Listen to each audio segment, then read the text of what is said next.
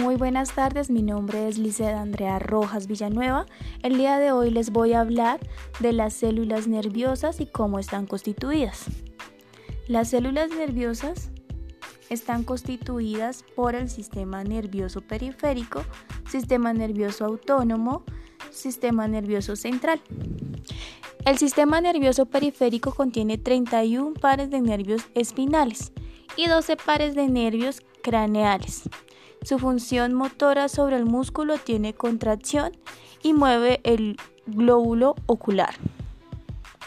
Sistema nervioso autónomo. Es la parte del sistema nervioso que controla y regula los órganos internos, como el corazón, el estómago y los intestinos.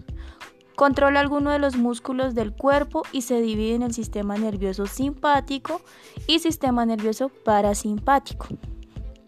El sistema nervioso simpático es el encargado de la dilatación de la pupila, la tráquea, los bronquios, estímulos del latido del corazón y eleva la presión sanguínea.